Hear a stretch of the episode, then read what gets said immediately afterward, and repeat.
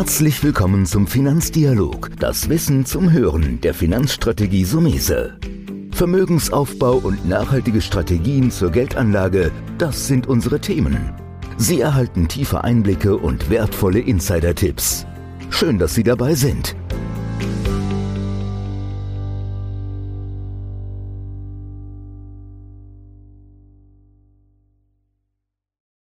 Heute sprechen wir über kleinere Unternehmen.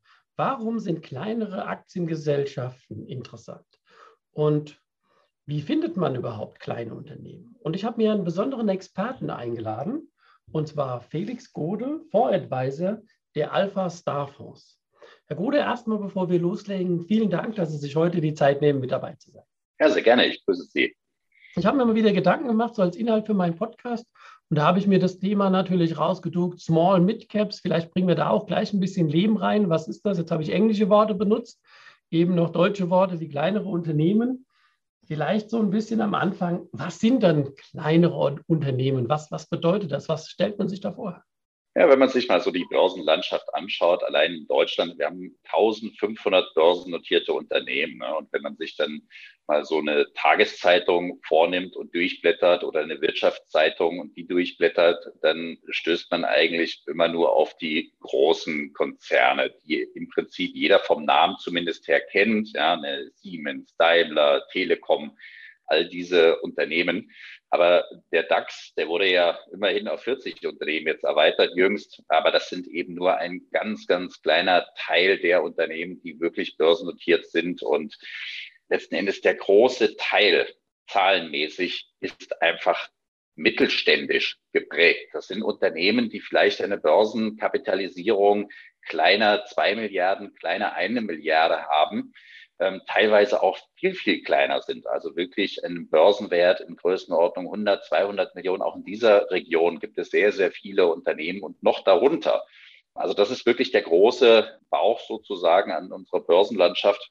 Und hier findet man natürlich ganz andere Chancen. Und wir kennen das Thema ja, dass wir in Deutschland nach wie vor insgesamt, also börsennotiert oder nicht, einen sehr ausgeprägten Mittelstand haben. Und wir wissen auch, dass der Mittelstand der Treiber letzten Endes für Arbeitsplätze ist, für, für Innovation ist und dass letzten Endes hier der Fortschritt zu großen, großen Teilen einfach gemacht wird. Und deswegen ist dieser Bereich dieser kleinen Unternehmen so spannend für uns. Das ist jetzt, hört sich sehr interessant an, weil das das Thema, wir haben es ja gesagt, Mittelstand.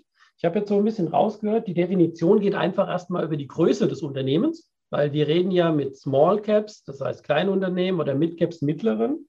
Da ist ja diese Spanne schon. Vielleicht können Sie noch mal sagen aus Ihrer Perspektive, wo ein, ein mittleres Unternehmen beginnt in der Börsenkapitalisierung und ein kleineres.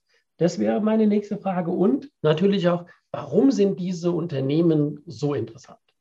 Hm. Also da gibt es ja keine keine feste Definition, was jetzt Mittelstand ist oder nicht, beziehungsweise da gibt es vielleicht an der einen oder anderen Stelle oder jeder kennt das für sich anders ab. Vielleicht kann man das so sagen. Ja, aus unserer Sicht ist ein kleines Unternehmen alles, was unter 500 Millionen Euro Börsenwert ist und 500 Millionen bis vielleicht drei, vier Milliarden, das würde ich als eine mittel, mittelgroßes Unternehmen ansehen und alles, was darüber hinausgeht, das ist dann schon ja, ein groß, großes Unternehmen oder ein Großkonzern, ja. Und das sieht man letzten Endes ja auch so ein bisschen in den DAX-Unternehmen, ja, die sind dann im zweistelligen Milliardenbereich. Wir bewegen uns im Durchschnitt in den Alpha-Star-Fonds beispielsweise in Größenordnung von 700 Millionen derzeit. Ja. Das ist also ja so unsere Definition, sage ich mal, das verändert sich ja auch so ein bisschen, je nachdem, wie die Börsenphase ist. Wir sind jetzt seit langem in der, in der äh, Aufwärtsphase über viele Jahre hinweg. Da sind viele Unternehmen natürlich auch größer geworden. Mhm. Ja, aber das ist so mal unsere, unsere Idee davon, was Small und Midcap bedeutet, was Mittelstand bedeutet. Und das hat natürlich aber auch eine Implikation einfach ähm, auf die Größenordnung der Unternehmen, was die ja, Komplexität anbelangt. Ne? Und das macht aus unserer Sicht. Ich, ich würde da direkt einsteigen, weil ich habe das extra gefragt, Herr Gode, weil es keine Definition gibt. Und wie kann ich als Anleger mir Definitionen erarbeiten? Sie sagen es ja zu Recht, ich habe das auch so wahrgenommen. Es gibt keine Definition, wann ein Unternehmen klein, groß oder mittel ist. Das ist aber vielleicht für den Hörer wichtig, dass er selbst sich Leitplanken überlegt, wo man es definiert. Aber Sie haben jetzt auch, und da würde ich nochmal einsteigen, ja zu Recht gesagt, ihr habt eine hohe Expertise in dem Bereich. Ja? Und warum sind jetzt gerade diese, diese Unternehmen in dem Segment, machen wir mal jetzt pauschal bis eine Milliarde, warum sind die so sexy für einen Anleger? Ja, also es ist natürlich einfach so, dass man vom Verständnis her schon mal ein viel leichteres Spiel hat. Wenn man sich so eine Siemens zum Beispiel anschaut, die hat mehrere hundert, ich glaube 900 Tochterunternehmen die global verstreut sind. Und eine Siemens als so ein großer Konzern hat ja auch so zig verschiedene Geschäftsbereiche. Ähm, und das ist natürlich bei diesen kleineren Unternehmen deutlich leichter oder deutlich einfacher. Häufig sind diese Unternehmen nur mit einer Produktlinie oder wenigen Produkten zumindest unterwegs. Sie haben auch eine deutlich geringere Komplexität, was die Geschäfts- oder die Verschachtelung des Konzerns oder des Unternehmens anbelangt, viel weniger Tochterunternehmen. Und man hat natürlich den Vorteil, dass diese Unternehmen zugänglich sind. Das heißt, man kann tatsächlich mit den Unternehmen, mit den Vorständen, mit den Investor Relations Abteilungen hier in Kontakt treten und offene Fragen besprechen und einfach ähm, das Informations- oder den Info Informationsfluss verbessern. Das ist mal ein, ein wichtiger Aspekt. Und der andere äh, Aspekt ist natürlich, wie ich es eingangs schon sagte, wir haben einfach im Mittelstand diese innovative Prägung. Und diese Unternehmen sind häufig in Nischenbereichen unterwegs, technologischen Bereichen, die große Unternehmen zum Teil gar nicht adressieren. Aber diese Unternehmen sind einfach in diesen Nischen teilweise europaweit, teilweise weltweit sogar führend ja, und haben dort eine führende Position. Das ist der wichtigste Punkt vielleicht aus dieser Position heraus, dass sie Alleinstellungsmerkmale haben und Wettbewerbsvorteile haben, haben diese kleinen Unternehmen natürlich einen viel, viel längeren, ja, wie man so schön sagt, so einen Growth Runway. Also sie haben die Möglichkeit, über viele Jahre hinweg diese Vorteile auszuspülen und den Zinses Zinseffekt für sich zu nutzen und zu wachsen. Das ist natürlich für ein Unternehmen, was vielleicht bei 200 Millionen, 300 Millionen Börsenwert startet, viel, viel länger möglich, als wenn wir das bei einem Unternehmen haben, das schon 10 Milliarden schwer ist. Ja? Also das wird dann immer schwieriger, je größer das Unternehmen ist. Daher ist so ein kleines Unternehmen einfach von der potenziellen Dynamik zumindest her und natürlich dann auch von der Renditeerwartung her äh, interessanter. Mhm. Also ich fasse da nochmal zusammen, das ist das ganz klassische Thema, dass sie halt in ihrer Nische eine absolut tolle Marktstellung gefunden haben, dass dadurch eine Innovationsfreudigkeit auch ist, weil viele dieser Firmen sind aber auch, glaube ich, so, dass da die Inhaber zum Teil auch noch mitwerkeln oder kann man das so gar nicht mehr sehen?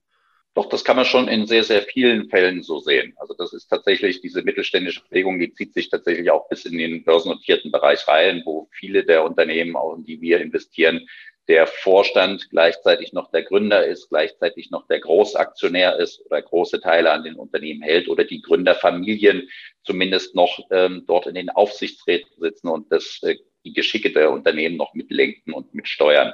Also das ist schon so und das bringt natürlich eine ganz andere Mentalität rein, in solche Unternehmen, als wenn wir ein managementgeführtes Unternehmen haben mit externem Management. Da kommt eine ganz andere Langfristigkeit in den Blickwinkel rein. Da kommt eine ganz andere Risikoüberlegung rein. Also da geht es nicht zwangsläufig um quartalsweise Ergebnisse und um zum Beispiel irgendwelche kosmetischen Themen, um einfach den Umsatz nach oben zu bringen. Das heißt, wo ein angestellter Manager vielleicht eine Übernahme auf Kredit finanziert machen würde, würde ein eigentümergeführter Unternehmer das anders entscheiden ja, und eher diese langfristige Stabilität und Solidität im Kopf haben.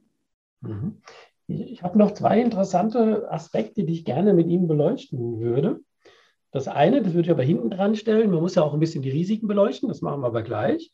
Voran würde ich stellen, jetzt sind Sie ja auch als Fonds-Advisor in der Auswahl, nehmen wir die Gedanken mal an, welche Unternehmen kommen rein. Und da stellt sich ja auch dem, dem Anleger die Frage, wie finde ich denn überhaupt solche Unternehmen? Vielleicht so ein bisschen die tägliche Arbeit Ihres Jobs so im Fondsmanagement, zu sagen, wo, worauf schaue ich? Nutze ich bestimmte Medien? Gehe ich einfach nur offenen Auges durch, durch die Welt? Wie findet man oder wie würden Sie dem Anleger einen Tipp geben, zu sagen, da und da musst du dich tummeln, um auf Ideen zu kommen? Weil du brauchst ja immer eine Idee und dann erst eine Investition. Ja. ja, wir haben ja gerade schon drüber gesprochen, dass es relativ viele Unternehmen gibt, die an der Börse am Ende notiert sind und die meisten davon sind eben kleine Unternehmen. Und ähm, ich kann einmal eine kleine, kleine äh, Geschichte zu erzählen. Warren Buffett wurde mal interviewt Und sinngemäß wurde eben gefragt, ja, wenn jetzt jemand an die Börse gehen will und in Aktien investieren will, was sollte er denn machen? Daraufhin hat Buffett dann gemeint, ja, dann sollte er sich anfangen, mit den Unternehmen zu beschäftigen, sich einzulesen und so weiter. Und dann hat der Interview, Interviewer gefragt, na ja, wie soll denn das gehen? Wir sind doch hier in den USA, haben wir doch 20.000 börsennotierte Unternehmen. Und dann hat, daraufhin hat Buffett dann gesagt, ja, dann fangen Sie mit A an. Ja, und das, äh, diese Aussage äh, trifft es sehr gut. Man hat durch diese Vielfalt ähm, und durch diese Unter und durch die vielen unterschiedlichen Unternehmen und Geschäftsmodelle natürlich mit dieser, mit diesem großen Volumen zu kämpfen. Und tatsächlich ist es am Ende so, man sollte sich damit auseinandersetzen. Man, soll, man sollte sich mit den Unternehmen auseinandersetzen. Und wie Sie sagen, wenn man zum Beispiel mit offenen Augen durch die Welt geht, dann trifft man an der einen oder anderen Stelle einfach auf äh, bestimmte Produkte, auf bestimmte Lösungen, Systeme, wie auch immer, wo möglicherweise ein deutsches mittelständisches Unternehmen dahinter steht, das börsennotiert ist. Und dann muss man sich aber mit diesen Unternehmen auseinandersetzen. Man muss sich einlesen, man muss sich überlegen, was die tun. Man muss sich auch die Zahlen angucken. Also man kommt nicht drum herum, sich tatsächlich mit diesen Unternehmen zu beschäftigen, weil eben es auch so ist, dass eben in der täglichen Finanzpresse nicht allzu viel darüber geschrieben wird. Natürlich ist es heute auch so, dass wir im Internet oder mit dem Internet ganz andere Möglichkeiten haben, ja, Unternehmen zu suchen oder Datenbanken zu nutzen oder bestimmte spezialisierte Seiten, die sich mit äh, solchen kleineren Titeln auseinandersetzen. Also gibt es äh, natürlich eine unzählige Möglichkeiten, sich diese Vielzahl an Unternehmen so ein Stück weit wieder zurechtzusammeln oder zu sortieren. Aber nichtsdestotrotz wird einem Anleger, der sich tatsächlich direkt in mittelständische Unternehmen, in Nebenwerte ähm, engagieren will, nichts anderes übrig bleiben, als sich damit zu auseinanderzusetzen. Ja, das ist ein ganz wichtiger Faktor. Wir kommen gerade oder nachher nochmal auf die Risiken zu sprechen. Sie sagten, da sieht man das dann auch oder da kommt das dann auch nochmal zum Tragen, dieser Aspekt. Ja, ich meine, im Grunde ist es so, das ist ja auch eine Diskussion, die ich ähm, mit mir selbst führe, mit Gästen führe oder auch hier quasi in dem Podcast immer wieder haben, ist ja die Fragestellung. Mache ich es selbst? Suche ich mir einzelne Aktien, baue ich mir ein Depot und bin bin quasi mein eigener Fondsmanager, weil ich mir fünf, sechs, sieben oder zehn Titel kaufe. Ich persönlich finde, sollte jeder drüber nachdenken.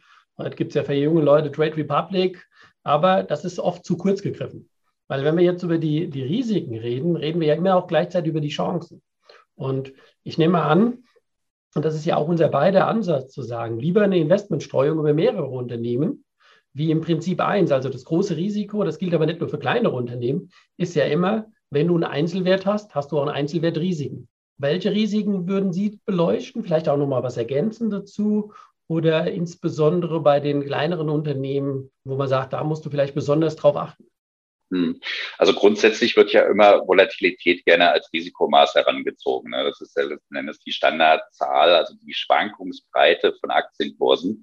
Das ist nicht unbedingt die richtige, der richtige Ansatz. Man muss ganz klar sehen, aber dennoch, dass Aktienkurse von kleineren Unternehmen durchaus eine höhere Schwankungsbreite haben können. Nicht müssen, sondern können. Das ist aufgrund der niedrigeren Handelsvolumina schon gegeben. Das heißt, wenn ein größerer Investor salopp gesagt auf den Knopf drückt und eine Aktie verkaufen will, dann kann das einen größeren Impact haben auf den Kurs, eine größere Auswirkung auf den Kurs haben, als das bei einer Daimler zum Beispiel der Fall ist.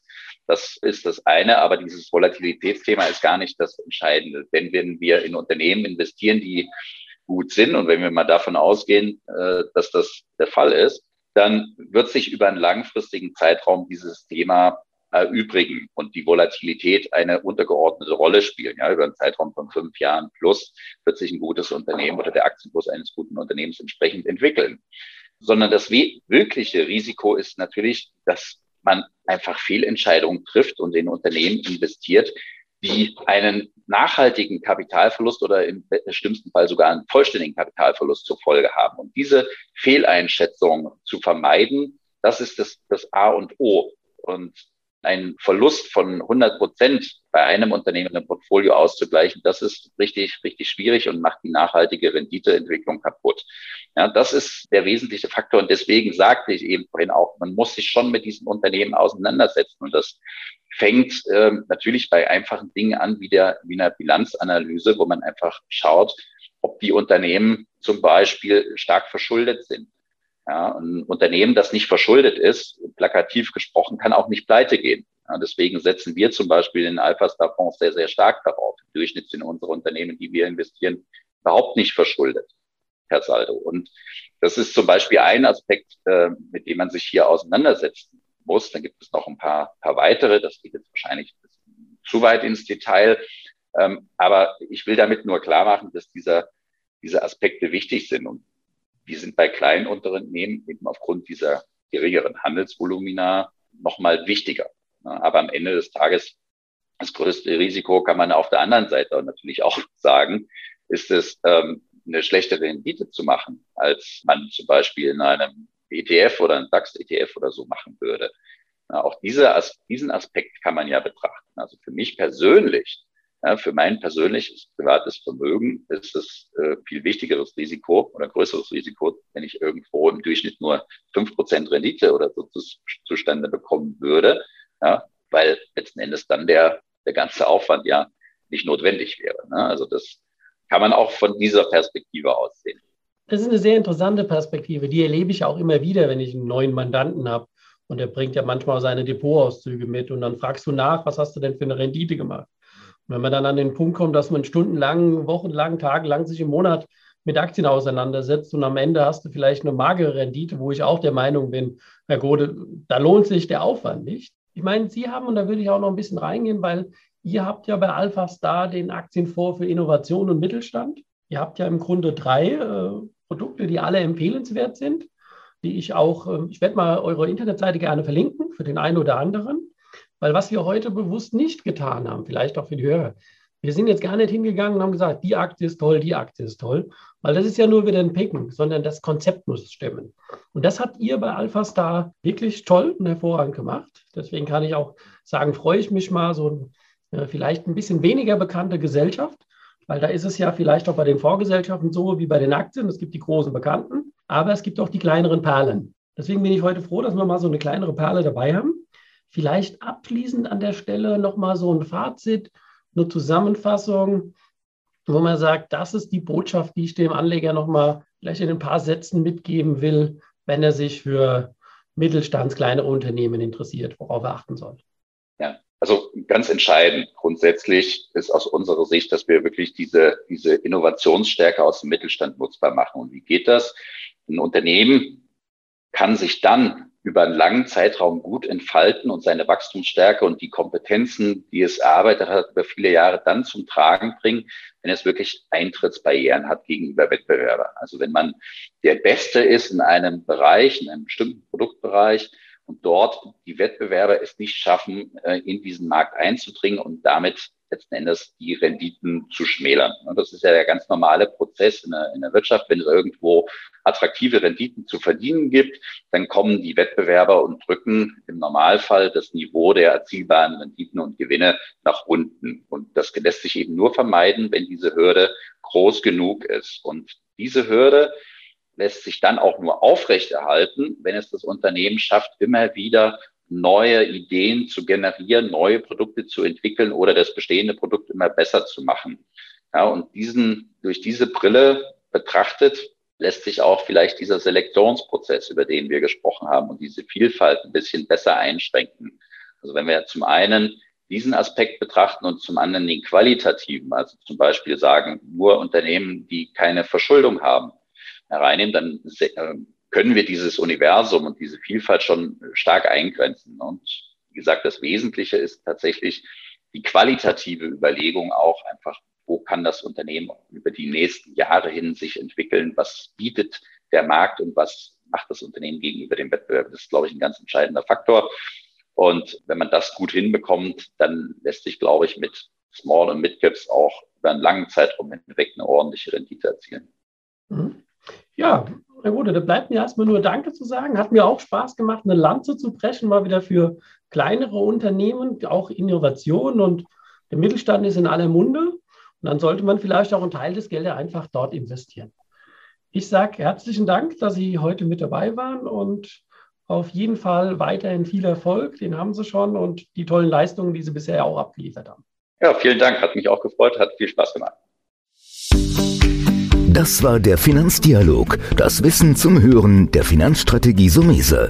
Natürlich ist dieser Podcast keine Anlageempfehlung, denn jede Anlageentscheidung muss individuell getroffen werden. Idealerweise ist sie Teil einer ganzheitlichen Strategie, die exakt zu Ihnen passt. Dazu müssten wir uns persönlich kennenlernen. Besuchen Sie uns auf sumese.de